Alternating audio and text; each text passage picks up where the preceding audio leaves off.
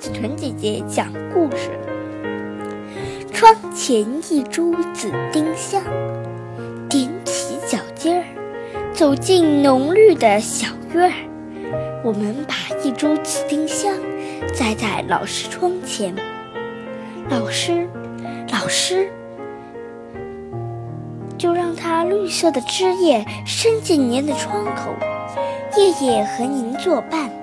您听，您听，绿叶在风里沙沙，那是我们给您歌唱，帮你解除一天的疲倦。